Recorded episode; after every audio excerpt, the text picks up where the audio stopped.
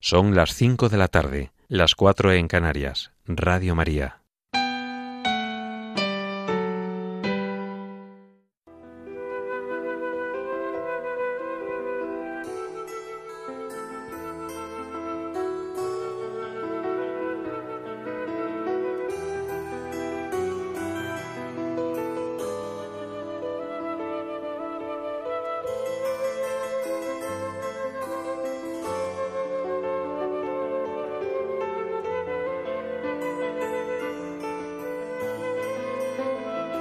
Consagrada con el Padre Coldo Alzola.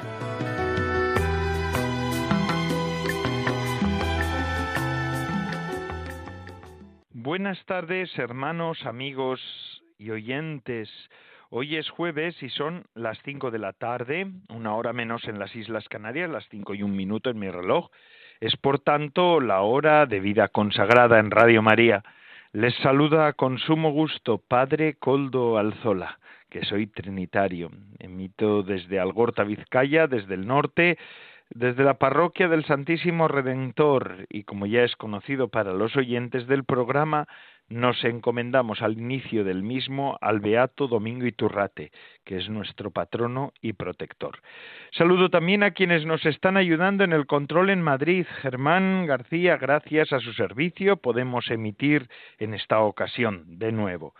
Ya saben además que se pueden poner en contacto con el programa por medio del correo electrónico del mismo, vidaconsagrada@radiomaria.es y también recuerdo que pueden escuchar nuestro programa por medio de los podcasts que se suben a la web de Radio María. Pueden bajar el podcast de este programa y lo pueden escuchar a otras horas, cuando quieran, cuando lo deseen pueden también acceder al contenido. Esto es una, un medio que nos ofrece la radio de la Virgen, la radio, la Radio María, iba a decir Radio María, sin la, la radio de la Virgen, Radio María, que es la radio amiga para todos nosotros.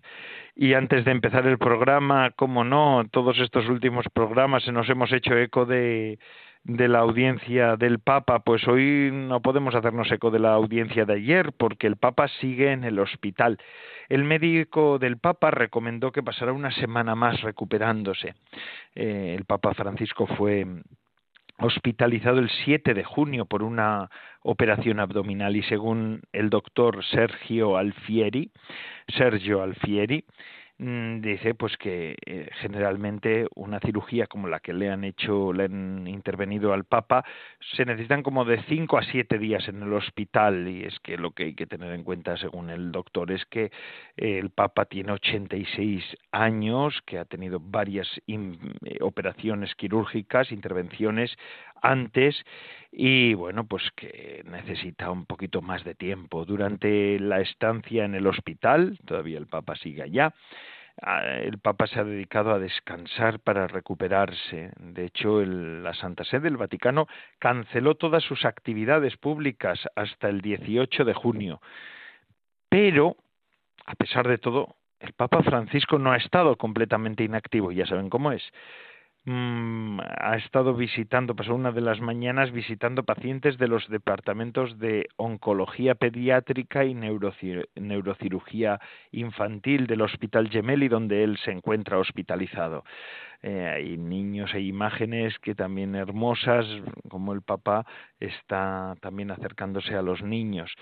Y el Vaticano ha confirmado que el Papa será dado de alta del hospital durante la mañana del 16 de junio, es decir, el sábado. O no, mañana, mañana ya, viernes, viernes 16, el sábado es 17. Así que el día mañana por la mañana, día del Sagrado Corazón de Jesús. Pues bueno, vamos a pedirle al Señor que, que, que, sea así, que sea para bien. Vamos, seguimos pidiendo por la salud del Papa, nuestro Papa Francisco, nuestro querido Papa Francisco, al que le tenemos estima y al que ya le estamos esperando, ¿verdad? Le echamos de menos, porque claro, todas las semanas a mí me gusta escucharle la audiencia, porque me parece tan interesante, más ahora que está hablando de los evangelizadores, pues es un momento gozoso de escucharle también al Santo Padre. Bueno, pues vamos a pedir por él. Vamos a pedir por él, que es lo que mejor podemos hacer desde aquí, porque ninguno de nosotros estamos allí para ni para curarlo ni para atenderlo, por tanto, y tampoco sabríamos. Yo, por ejemplo, no podría estar allí haciéndole nada. Así que vamos a pedir por él y nos unimos a él en la oración. Es él también lo suele agradecer profundamente. De hecho, es el Papa más pedigüeño, porque está todo el día pidiendo que recemos por él, ¿verdad? Pues es que se necesita. La comunión de los santos también se expresa en esa solidaridad entre los cristianos. Así pues, Santo Padre, seguimos pidiendo por usted. Papa Francisco, lo llevamos en nuestro corazón. Y así empezamos nuestro programa de hoy, que es día 15 de junio de 2023. Santa María Micaela del Santísimo Sacramento. Es la que, santa que hoy nos toca, además, fundadora de vida consagrada. Es que estamos en el programa de vida consagrada. Micaela Desmasieres de, y López de Di Castillo. López de Di Castillo. Fue vizcondesa de Jorbalán. Nació en Madrid el 1 de enero de 1809, en plena guerra de la independencia española, en una familia, en el seno de una familia de la aristocracia. Micaela se educó en las religiosas ursulinas de Pau, pero al quedarse huérfana de padre en 1822, regresó al hogar familiar. De su madre, Micaela recibió una educación piadosa y de acuerdo a la clase social a la que pertenecía. De sus ocho hermanos, casi todos murieron prematuramente, salvo dos hermanos, Dolores y Diego, este ausente por sus negocios y cargos diplomáticos. Esto la obligó a ocuparse de los intereses familiares, desarrollándose así en ella un carácter enérgico y dotes de gobierno y también de organización. Aunque la pretendió el hijo del marqués de Villadarias, a la muerte de su madre en 1841, decide mm, Micaela consagrar su vida a la caridad y a Dios. Fíjense, Dios utiliza todo, porque ella ya en su vida tuvo que desarrollar carácter enérgico y dotes de gobierno y organización que después le servirán para su vida de consagración. Tras una visita al hospital de San Juan de Dios, se conciencia de la lacra de la prostitución y en abril sigue siendo una lacra, la verdad, y yo sé que las adoratrices siguen trabajando en este, campito, en este campo, ¿verdad? En abril de 1845 funda un colegio para redimir a las prostitutas, a las mujeres prostituidas, en una casa en la calle de dos amigos de Madrid. El 12 de octubre de 1850 deja los fastos de la corte de Isabel II para vivir con sus chicas en el colegio. Tras grandes dificultades, para 1856 el colegio ha crecido y ya tiene con ella algunas colaboradoras. Ve la necesidad de formar una comunidad que dé estabilidad a la obra. Surge así la congregación de adoratrices, esclavas del Santísimo Sacramento y de la caridad. Micaela se ha convertido ya en la Madre Sacramento y ese mismo año escribe unas constituciones de su congregación que serán aprobadas por la Santa Sede en 1861. Al Colegio de Madrid le siguen pronto el de Zaragoza, el de Valencia, en poquitos años, ¿eh? Barcelona, Burgos, Pinto, Santander y Guadalajara. Está fundada, por su sobrina María Diega Desmasieres.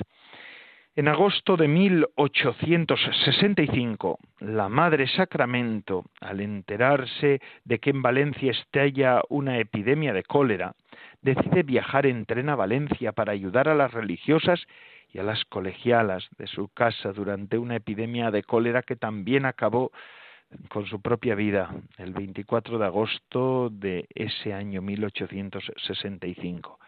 La Madre Sacramento, Micaela, dedicó su vida a la fundación de la Congregación de las Religiosas Adoratrices y Esclavas de la Caridad, con sus colegios de reeducación, ejerciendo así un notable influjo en la sociedad del siglo XIX pero su radio de acción trasciende los límites del instituto. Actúa también en el campo eclesial y social, unas veces a instancias de la jerarquía eclesiástica y otras movida por las circunstancias sociales que la rodean. También debemos señalar su apostolado con la familia real, particularmente con la reina Isabel II, que le ocupó buena parte de su tiempo en los últimos años de su vida, llamada por el confesor de la reina San Antonio María Claret. Asimismo, las escuelas dominicales de España le deben su existencia a Santa María Micaela del Santísimo Sacramento, la Madre Sacramento. Bueno, pues vamos a dar gracias a Dios por este por esta flor insigne dentro del campo de la vida consagrada y de la historia de la vida consagrada aquí en España, pero también en el mundo. Es que esto es la vida consagrada, la dimensión carismática de la Iglesia siempre unida a la dimensión apostólica pues son los dos grandes ejes de acción pastoral y acción apostólica que tiene la Iglesia. Damos gracias a Dios también por los carismas. Es una, un gozo contar siempre historia, la historia de la vida consagrada, porque es la historia, cuando nos la explicaba el, eh, cuando se nos explicaba en la formación, ¿verdad? la historia de la vida consagrada, pues mm, yo recuerdo que verdaderamente uno descubría cómo en la vida consagrada mm, nos encontramos la historia de un milagro y de un milagro que se ha, mm, que se ha extendido en el tiempo. Eso es una cosa grande también. Y bueno, así pues vamos a comenzar hoy con los contenidos del día de este programa. Comenzaremos dando la voz a nuestros obispos. En el día de hoy nos acompañará don Vicente Rivas, obispo de Ibiza y miembro de la Comisión Episcopal de Vida Consagrada.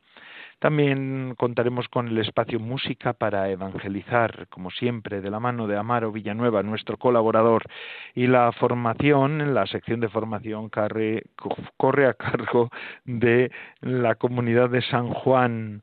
Nos la presenta el matrimonio amigo de la comunidad Salvador Morillas y Lourdes Muñoz en este tiempo ordinario seguiremos profundizando el misterio de la Iglesia, de la mano de las meditaciones de Adrien von Speyer, un comentario de, sus meditaciones, fundadora de este instituto, Comunidad de San Juan, junto con Hans Urs von Balthasar, el gran teólogo. Bueno, pues vamos a escuchar ahora sin más dilación, ¿sí? Al obispo, a Monseñor Don Vicente Rivas, obispo de Ibiza y miembro de la Comisión Episcopal de Vida Consagrada. Durante las catequesis pronunciadas por el Papa Francisco en el mes de abril, abordó el tema del testimonio cristiano a través del martirio como una realidad actual. Vivir junto a otros conlleva la pluralidad, y nuestra vida es una convivencia permanente con personas y con todo lo que ellas significan, representan y manifiestan. Pero para convivir necesitamos reconocer lo que nos une y aceptar lo que nos distingue. Necesitamos, en definitiva, ser respetuosos y tolerantes. El respeto y la tolerancia se fundan en una actitud más profunda, en la confianza. Nos debemos fiar de los demás porque lo que ellos hacen, viven y practican responde a opciones personales. Esta confianza no es una confianza ciega. Esta confianza se basa en el bien. Debemos considerar a los demás como seres potencialmente buenos. Y aunque no estemos de acuerdo con ciertos estilos de vida, la bondad es algo exigible a todo ser humano. En cada estilo de vida hay mucho de personal, pero también de heredado, de cultural, de tradicional y de costumbrista, también en lo religioso. La autenticidad debería ser una de las cuestiones prioritarias en la vida de todo cristiano. Por ello los testigos de la fe por su vida heroica y su muerte no sólo son ejemplos luminosos de ser cristiano, son sobre todo referencia y contraste para enseñarnos que la vida del cristiano, que nuestras vidas, a veces sin pretenderlo, se convierten en punto de unión con el pasado de la historia cristiana, vivida en el presente de manera actual y proyectada al futuro de la eternidad. Unos de esos testigos son los monjes trapenses de Argelia. El 21 de mayo de 1996, siete monjes trapenses fueron asesinados por un grupo terrorista al norte de Argelia. Los monjes procedentes de Francia se dedicaban a la oración y al servicio. Era una manera silenciosa y llena de amor de testimoniar su fe en Cristo y su amor a los hombres y mujeres, y también a aquellos que pertenecen a una religión diferente de la propia. Querían mostrar que era posible una convivencia fecunda entre cristianos y musulmanes, que el amor de Dios se ofrecía a todos, que existían caminos para unir a personas de culturas, razas y religiones distintas. El territorio en el que se encontraba el monasterio llega a ser, con el inicio de la violencia, sumamente inseguro. Las autoridades de la zona ofrecieron a los monjes la posibilidad de ser protegidos por la policía o de refugiarse en alguna ciudad más segura. Los monjes se negaron. Luego fue un jefe de los grupos terroristas quien les pidió que se marchasen. También dijeron que no. Estaban allí como hombres de paz, como religiosos, y el mismo Corán alaba la vida de quienes se dedican por entero, como ellos, al servicio de Dios.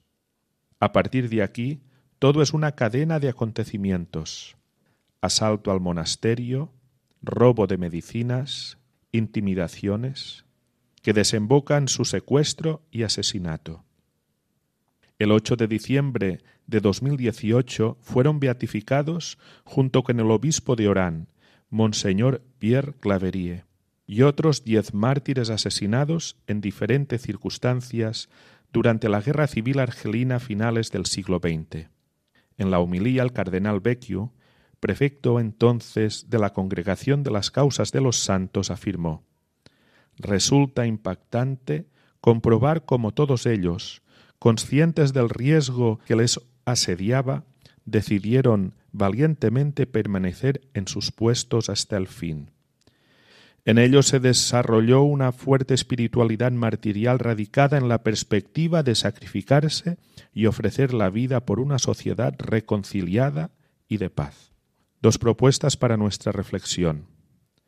Desarrollar una fuerte espiritualidad martirial y saber ofrecer la vida por una sociedad reconciliada y de paz.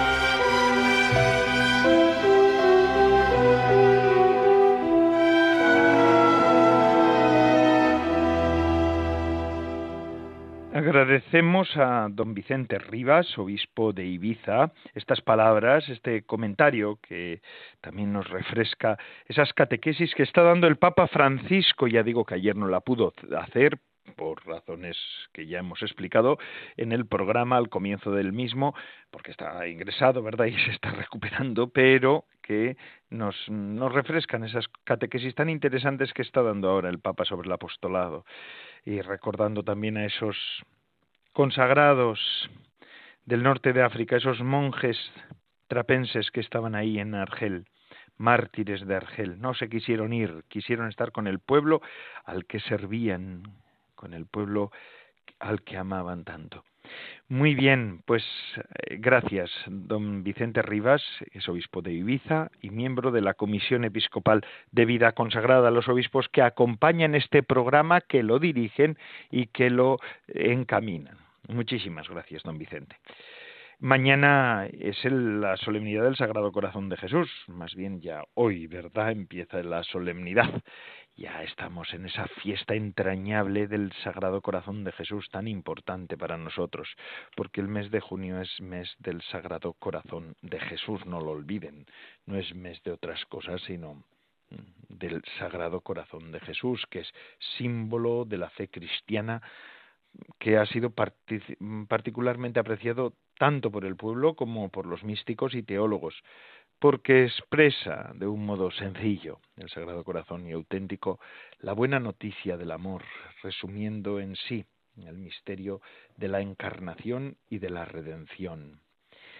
Eh, la solemnidad del Sagrado Corazón de Jesús es la tercera y última de las fiestas que siguen al tiempo pascual, porque primero fue la Santísima Trinidad, después fue el Corpus Christi, domingo y domingo, ahora, antes era jueves el Corpus Christi, pero ahora es domingo, y esta sucesión nos hace pensar también, queridos hermanos, en un movimiento hacia el centro, un movimiento del Espíritu que Dios mismo guía. En efecto, desde, hemos ido con estas tres fiestas, vamos, desde el horizonte infinito del amor de Dios, al Dios que quiso entrar en los límites de la historia y de la condición humana.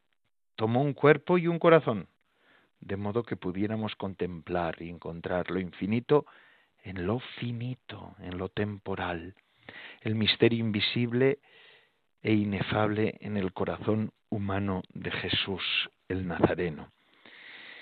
Eh, el Papa Benedicto XVI, no sé si se acuerdan, en su primera encíclica, Deus Caritas Est, mm, decía eh, sobre el tema del amor, ¿verdad? Era aquella encíclica. El punto de partida de esa encíclica fue precisamente la mirada puesta en el costado traspasado de Cristo, del que habla el cuarto Evangelio, el Evangelio de San Juan. Y este centro de la fe es también la fuente de la esperanza en la que hemos sido salvados, esperanza que fue objeto también de la segunda encíclica del Papa Benedicto, ¿os acordáis? Spesalvi. Toda persona necesita tener un centro de su vida, un manantial de verdad y de bondad, del cual mm, poder tomar mm, la fuerza para afrontar las diversas situaciones y especialmente la fatiga de la vida diaria. Todos tenemos esta fatiga y la hemos experimentado. Cada uno de nosotros, cuando se queda en silencio, no solo necesita sentir los latidos de su corazón, sino también, más en profundidad, el pulso de una presencia que es fiable, perceptible, con los sentidos de la fe y que sin embargo es mucho más real, ¿no? La presencia de Cristo, corazón del mundo. Por tanto, es un día para el de hoy y un mes este, el de junio, para renovar nuestra devoción al corazón de Cristo, valorando también pues la oración que tradicionalmente ha hecho para se ha hecho y se ha, vamos que la hemos aprendido todos de niños verdad esa oración para para ofrecer ¿no? nuestra jornada al comienzo de la misma y también pues las intenciones del Santo Padre de cada mes también no es la ese es el apostolado de oración del Sagrado Corazón de Jesús.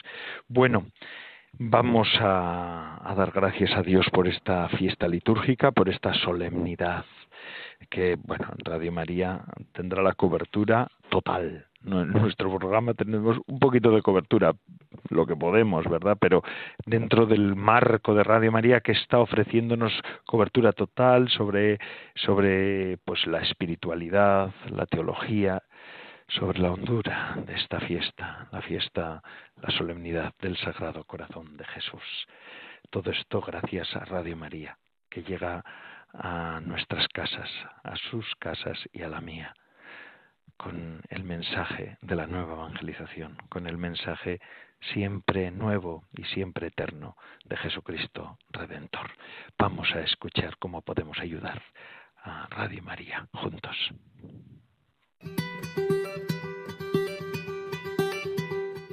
Un famoso filósofo dijo aquello de pienso, luego existo, inaugurando esa filosofía que encierra al hombre en sus pensamientos.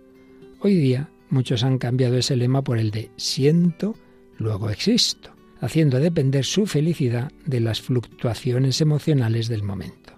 Por nuestra parte, los cristianos decimos con San Juan Evangelista, nosotros hemos conocido el amor que Dios nos tiene y hemos creído en Él. Sí, más allá de nuestros pensamientos y sentimientos, creemos y confiamos en el corazón de aquel que nos ha amado hasta el extremo y sigue amando personalmente a cada uno de nosotros, por lo que podemos afirmar, soy amado, luego existo. Ayúdanos con tu oración, testimonio evangelizador, donativo y voluntariado, para que a través de las ondas llegue a todos los hombres esa certeza, la única que da sentido y esperanza a la vida. Puedes informarte de cómo colaborar llamando al 91 822 8010 o entrando en nuestra página web radiomaria.es. Radio María al servicio de la mejor noticia. Soy amado, luego existo.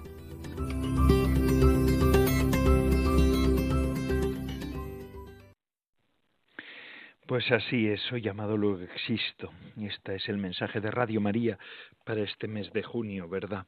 Es el mensaje que emana del corazón de Cristo. Y estoy pensando yo en todos esos lugares donde se venera y se recuerda el corazón, el Sagrado Corazón, especialmente ahí en el centro geográfico de España, el Cerro de los Ángeles. Yo he vivido muchos años, bueno, muchos no sé, nueve años allí cerquita en Alcorcón. Allí yergue en la imagen del Sagrado Corazón de Jesús, bendiciendo a su pueblo, bendiciendo a todos los pueblos de España, ¿verdad?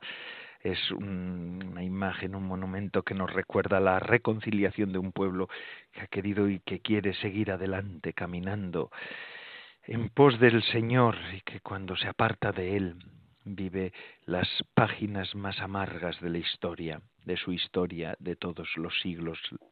Y estoy hablando del pueblo español. Y así pues damos gracias a Dios por, por todos los místicos, los santos, los hombres y mujeres de bien que han querido difundir esta devoción del Sagrado Corazón de Jesús para consuelo de tantos y de tantas personas. Fíjense, mm, San Juan Eudes, es uno de los precursores de un movimiento espiritual en Francia, en la Francia donde mm, Margarita, Santa Margarita María de Alacoque tuvo esa esa eh, experiencia mística y esa revelación del Sagrado Corazón de Jesús. Eh, San Juan Neudes es anterior a Santa Margarita María de Alacoque, pero decía, no, en, en, uno de sus escritos decía lo siguiente, qué ignorancia y qué libertinaje los de aquella época. Dos azotes, la herejía de Calvino y la guerra civil, se hacían sentir. El clero mismo dejaba sin instrucción y a menudo sin sacramentos el pueblo principalmente en los campos ignoraba las verdades más elementales del Evangelio y se dejaba arrastrar por la corrupción, al perjurio y al homicidio. Necesitábanse remedios adecuados, instruir a los pueblos, alejarlos del vicio y restablecer en ellos la frecuentación piadosa de los sacramentos. Esta obra la emprendieron a principios del siglo XVII santos sacerdotes y fervorosos religiosos, entre otros San Vicente de Paul, el señor Olier, los padres Noblet y Monnier y algunos oratorianos. Este es un escrito de San Juan Eudes que vivió en pleno siglo XVII. Y es que es esto, la espiritualidad del Sagrado Corazón de Jesús siempre se hace presente de la mano de consagrados. San Juan Eudes también es fundador de una sociedad de vida consagrada. Pues de la mano de los consagrados es la gran aportación de los consagrados y consagradas a la, a la espiritualidad y al apostolado de la Iglesia. Somos nosotros, los religiosos y religiosas, los consagrados y las consagradas, quienes hemos ofrecido todo esto o por medio de nosotros el Señor lo ha ofrecido más bien, ¿verdad? No, que no me venga yo arriba, que sea humilde. ¿eh? Tenemos que ser humildes en esto también, pero mira, Santa Margarita María de la Coque fue consagrada, San Juan Eudes fue consagrado. Eh, aquí no, no, no se pasan, no eh, el padre Claudio de la Colombier fue también consagrado, el beato Bernardo Hoyos en España fue consagrado. La vida consagrada siempre ha sido eh, un instrumento que el Espíritu Santo ha utilizado para que la Iglesia se renueve, se revitalice. Y es así. Y es así, fue así, sigue siendo así y seguirá siendo así, porque Dios lo quiere así. ¿Qué vamos a ver?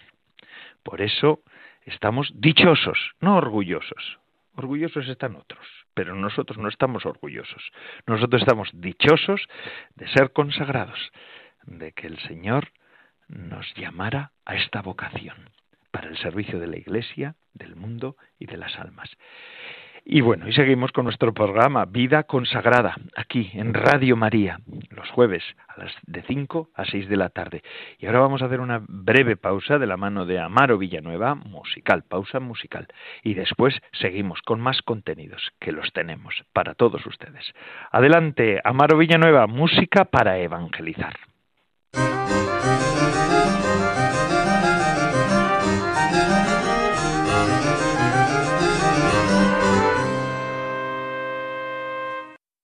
Hoy en día la palabra pierde sentido porque la palabra sobreabunda en nuestro entorno.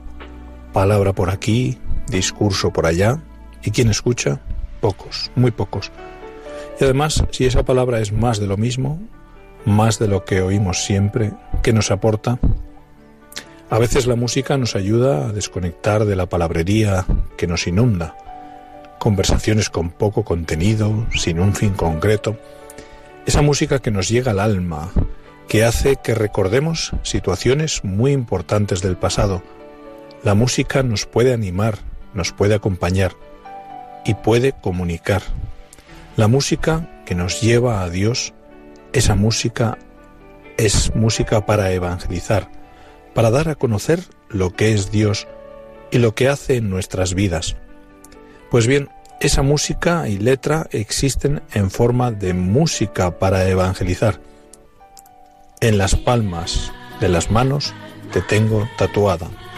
Interpreta las carmelitas samaritanas del corazón de Jesús en Valladolid.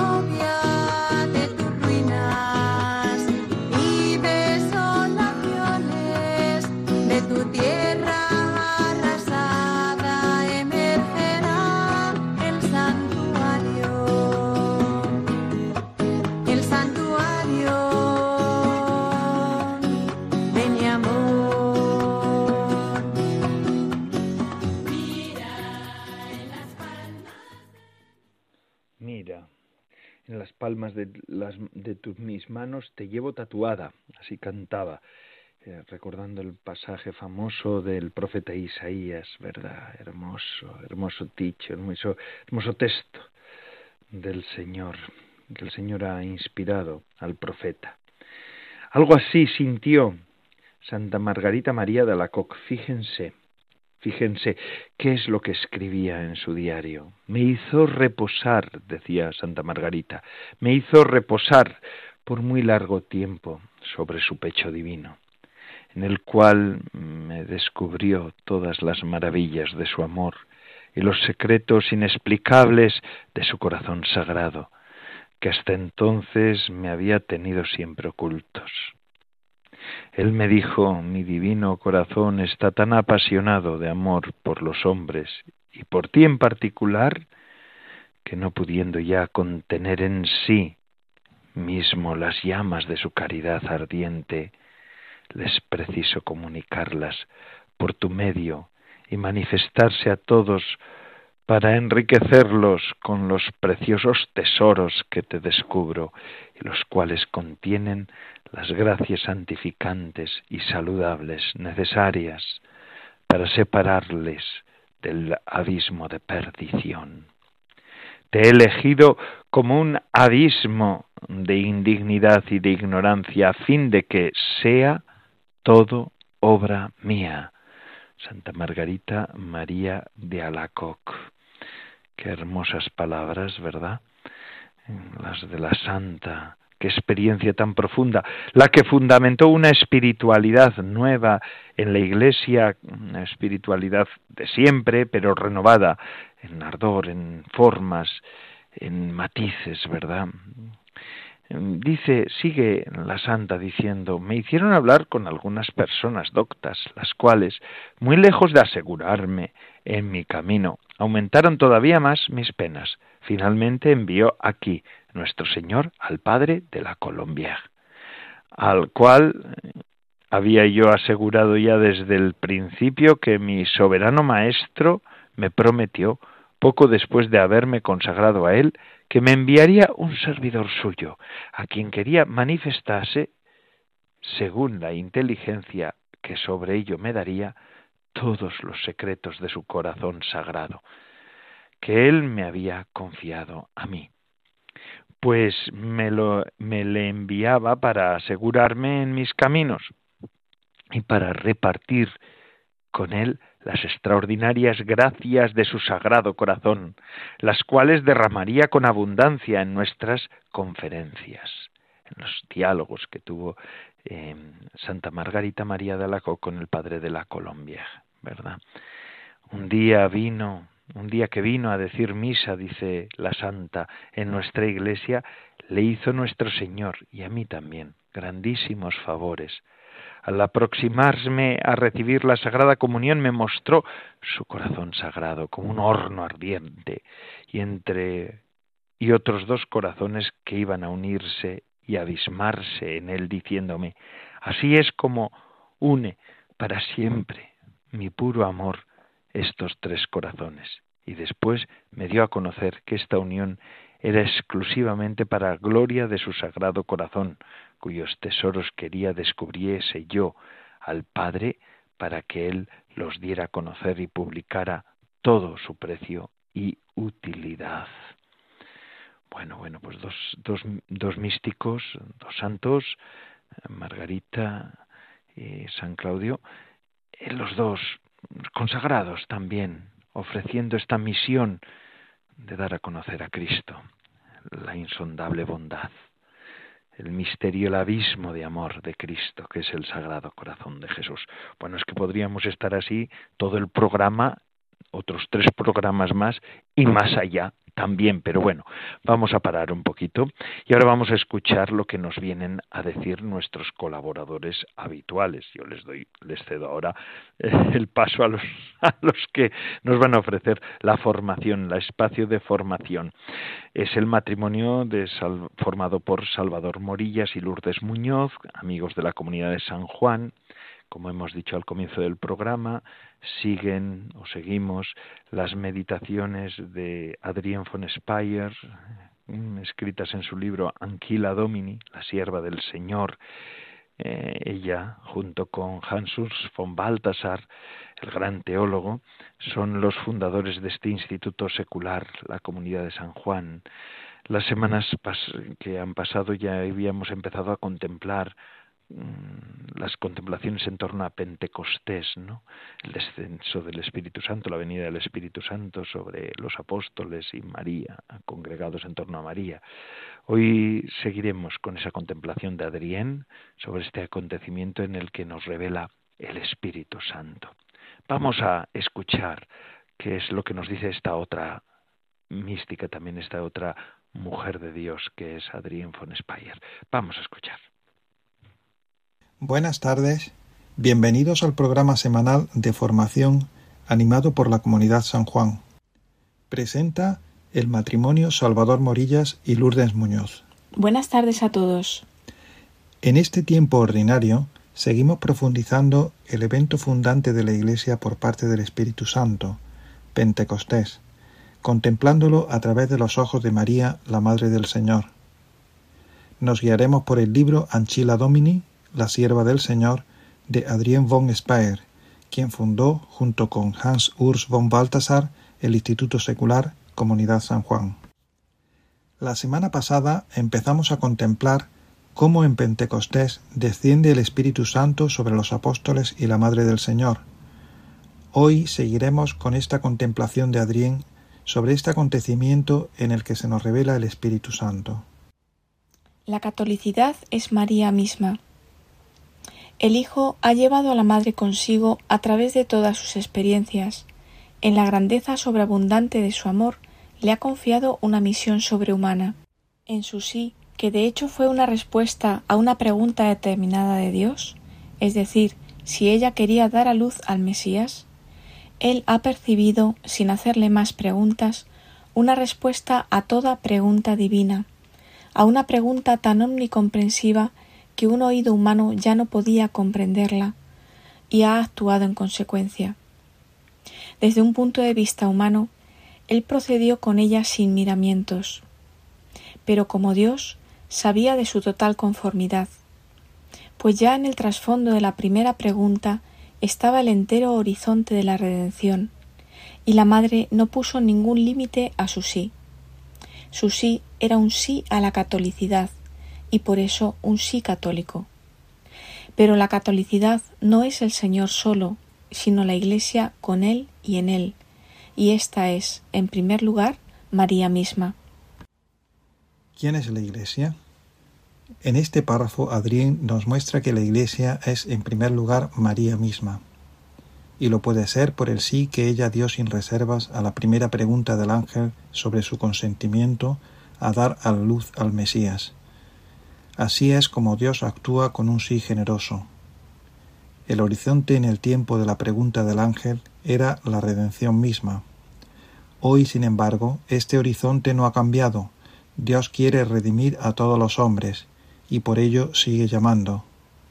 Aunque la respuesta más perfecta no podrá superar nunca la de la madre, no puede dejar de ser sino una respuesta católica, más aún, un sí a la catolicidad, un sí católico, que como tal incluye al Señor y a su Madre, es decir, la Iglesia. María, refugio de los hombres. Es por ella y en ella, en su seno activo y pasivo, que la Iglesia debe ser creada, ante todo, en su universalidad. Todo lo que el Señor ha hecho en su Madre, lo ha hecho desde siempre en vista de su Iglesia. Él podía hacerlo porque ya se había servido de ella para hacerse hombre. Y como su maternidad procedía del Espíritu Santo, siempre podía recurrir al misterio de su fecundidad para dejar surgir de su fecundidad toda su obra. Su madre se convierte así en refugio de los hombres. Ella sola, la Inmaculada Concepción, podía serlo, porque ella sola era lo suficientemente católica como para comprender a cada uno, para acoger a cada uno y llevar a todos al Señor. Damos un paso más y vemos que la Iglesia es creada por María y en María. Es decir, que tanto el proceso de creación de la Iglesia como su esencia son inmaculados. y, añade Adrien, infinitamente fecundos, porque el Señor, para crear la Iglesia, ha podido recurrir al misterio de la fecundidad de María que procedía del Espíritu Santo.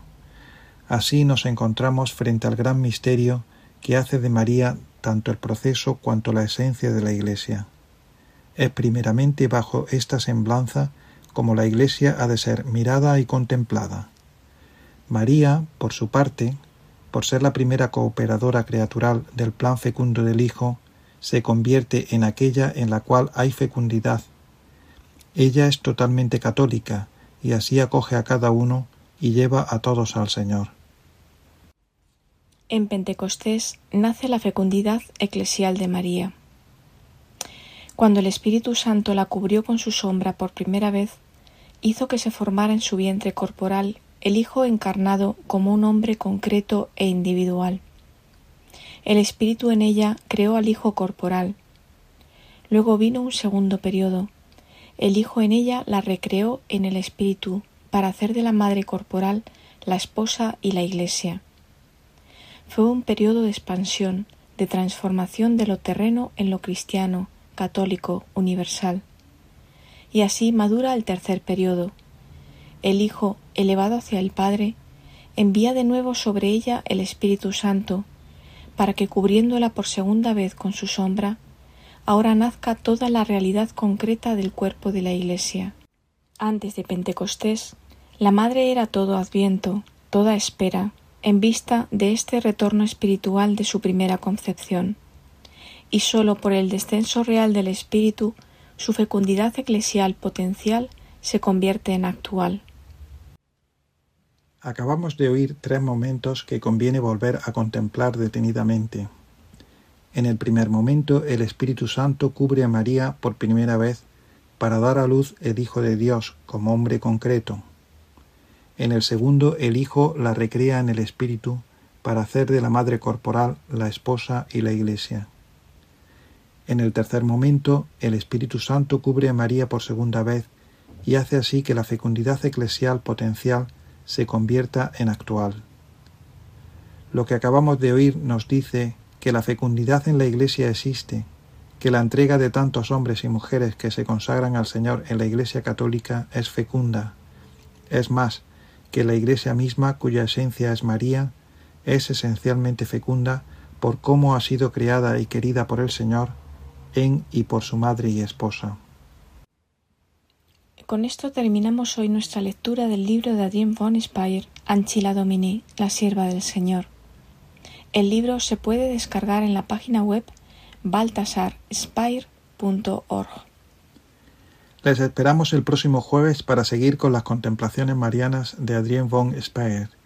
Les saluda el matrimonio Salvador Morillas y Lourdes Muñoz. Buenas tardes a todos.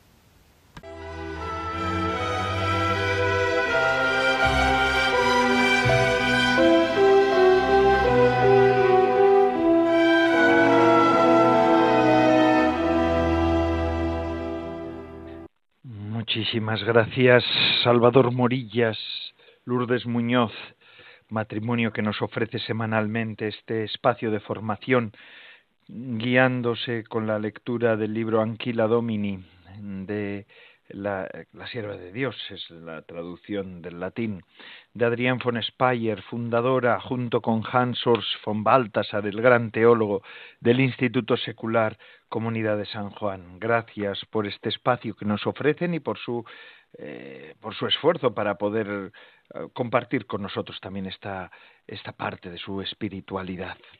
Gracias. Y como les estaba diciendo en este programa desde el comienzo, mm, ya estamos en la fiesta, en la solemnidad de el Sagrado Corazón de Jesús. Ese Señor es el mismo Señor el que suscitó en la Iglesia el culto a su divino corazón al comunicarse a esa religiosa salesa Santa Margarita María de Alacoque, de la que ya hemos leído algunos libros de su diario, ¿verdad? Algunos textos de su diario en el monasterio de la Visitación de Parelemoniel. Yo recuerdo que en alguna de mis peregrinaciones por Francia he podido ir a Parelemoniel. Impresionante, el monasterio está cerca. Impresionante la iglesia románica que tiene Parelemoniel. Maravilloso, maravilloso. El 16 de junio de, de 1675. Fijaos, este año coincide en la fecha de la celebración del Sagrado Corazón de Jesús. 16 de junio de 1675. A la santa, a Santa Margarita, el, el Señor le decía, He aquí este corazón que tanto ha amado a los hombres. Ay, discúlpenme. He aquí este corazón que tanto ha amado a los hombres, que nada ha perdonado hasta agotarse y consumirse para demostrarles su amor y que no recibe en reconocimiento de la mayor parte sino en gratitud, ya por sus irreverencias y sacrilegios, ya por su frialdad y desprecio con que me tratan en, en este sacramento del amor. Pero lo que me es aún mucho más sensible es que son corazones que me están consagrados los que así me tratan, pidiendo además desagravio por las injurias que recibe en los altares. Esta espiritualidad, como hemos venido diciendo durante el programa, mm, se fue difundiendo por medio de San Claudio de la Colombière, este sacerdote joven, jesuita, confesor, y también confidente de la Santa, y amado por el mismo corazón de Jesús, siervo fiel y perfecto amigo. Y así se extenderá esta devoción primero en Francia y después por medio de la Compañía de Jesús en toda Europa. El beato Padre Bernardo Hoyos, español, que falleció en 1733 en Valladolid, será el gran apóstol del corazón de Jesús en España, cuya promesa reinaré en España aparece pues en muchos de los monumentos dedicados al corazón de Jesús. La mm, devoción al corazón de Jesús es también asumida en la enseñanza de la Iglesia, en el magisterio ordinario de la Iglesia, en la encíclica Annum Sacrum de León XIII o Miserentissimus Redemptor de Pío XI, y ha sido presentada por la Iglesia como la quinta esencia del cristianismo. Y es sobre todo desde la encíclica Aurietis Aquas de Pío XII en la eh, que se ha propuesto el culto al corazón de Cristo como el modo más eficaz de dirigir la mirada y la vida a lo nuclear de la vida cristiana y al culmen, de la revelación. Pío XII, en la encíclica Aurietis Aquas del 15 de mayo de 1956, escribía lo siguiente. El corazón de Cristo es el corazón de una persona divina, es decir, del Verbo encarnado, y por tanto representa y casi pone ante los ojos todo el amor que Él ha tenido y tiene aún por nosotros. Precisamente por esta razón el culto del corazón sacratísimo de Jesús ha de tenerse en tal estima que se considere la profesión más completa de la fe cristiana. Por tanto, es fácil concluir que en su esencia el culto del corazón sacratísimo de Jesús es el culto al amor con que Dios nos ha amado por medio de Jesús y es a la vez la práctica de nuestro amor hacia Dios y hacia los demás. Aurietis Aquas del Papa Pío XII. Con esta riqueza bíblica que tiene la expresión corazón, entendido como el centro vital del ser humano, la sede, la sede de los afectos y de las decisiones, donde se da la verdadera alianza con Dios y o su rechazo, ¿verdad? Es en el corazón del hombre donde se da todo eso. El corazón de Jesús nos coloca en el centro mismo del misterio de Cristo, en el, en el, en el centro mismo de su persona. El Verbo encarnado, centro de la creación y de la historia, es el lugar donde eh, se da la unión hipostática de una naturaleza humana real con la persona divina del Hijo, ¿verdad? Es la clave que explica todo el misterio de Cristo y todo su actuar. Por el corazón llegamos a la interioridad de Jesús, sus deseos, sus sentimientos, sus actitudes y sus proyectos. El gran Papa San Juan Pablo II reiteró la necesidad de volver la mirada hacia el corazón de Cristo, para así poder comprender el misterio del hombre, del corazón del hombre y de la dignidad del ser humano. No temáis, abrid más todavía, abrid de par en par las puertas a Cristo, abrid a su potestad salvadora los confines de los estados, los sistemas económicos y los políticos, los extensos campos de la cultura, de la civilización y del desarrollo. No tengáis miedo, Cristo conoce lo que hay dentro del hombre, sólo Él lo conoce. Esto es la homilía de inicio de su pontificado el 22 de octubre de 1978 y en muchas otras ocasiones San Juan Pablo II manifestó su mirada central al corazón de Jesús desde el comienzo de mi servicio pontificio, decía, invité a los fieles a adherirse totalmente a Cristo, Redentor del hombre y del mundo, a saber vivir el mensaje de amor misericordioso de Dios para la humanidad pecadora, la vive sin misericordia. Con este espíritu deseé que se celebrase el año santo extraordinario de la redención, presentando a Cristo crucificado como respuesta definitiva al misterio de nuestro dolor humano, para conseguir los frutos de la redención y colaborar a la obra de la redención misma. Qué hermoso, ¿verdad? Pues todo esto y otras muchas cosas más se podrían decir del Sagrado Corazón de Jesús. Es la fiesta en la que estamos. Vivámosla con intensidad, con fervor. Este día y todo el mes de junio, dedicado al corazón de Cristo, al Sagrado Corazón de Jesús. Y el sábado ya se acuerdan que es también el Inmaculado Corazón de la Virgen María. Y con esto concluyo hoy sí nuestro programa de vida consagrada. Gracias a todos por estar ahí y por seguirnos. Les dejo ahora con la programación de Radio María, que ya saben que emite las 24 horas. Y porque no hay 25, sino también la vigésimo quinta emitiría. Se despide de todos ustedes, Padre Coldo Alzola, Trinitario, recen por mí. Yo lo hago por ustedes, sépanlo. Este fin de semana me he encontrado con oyentes míos en un retiro de Proyecto Amor Conyugal de nuestra parroquia de Algorta y me ha hecho mucha ilusión porque eran gente que venía de distintas zonas de España y me dicen, ay, ¿es usted el Padre Coldo? Pues sí, soy yo, soy yo. A todos ellos un abrazo y a todos los oyentes un abrazo. Hasta la semana que viene, si Dios lo quiere.